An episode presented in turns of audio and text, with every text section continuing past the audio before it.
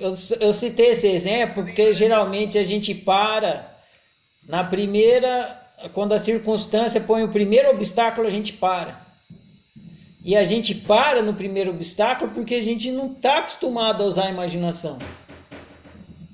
Se você usar a imaginação para pensar em novas opções de realizar o seu desejo, em novas estratégias, vem um obstáculo, você dibra, vem outro obstáculo, você dibra, venha quantos obstáculos quiser. Agora, se você fala, não, tem muito obstáculo aí, vou fazer outra coisa, também pode.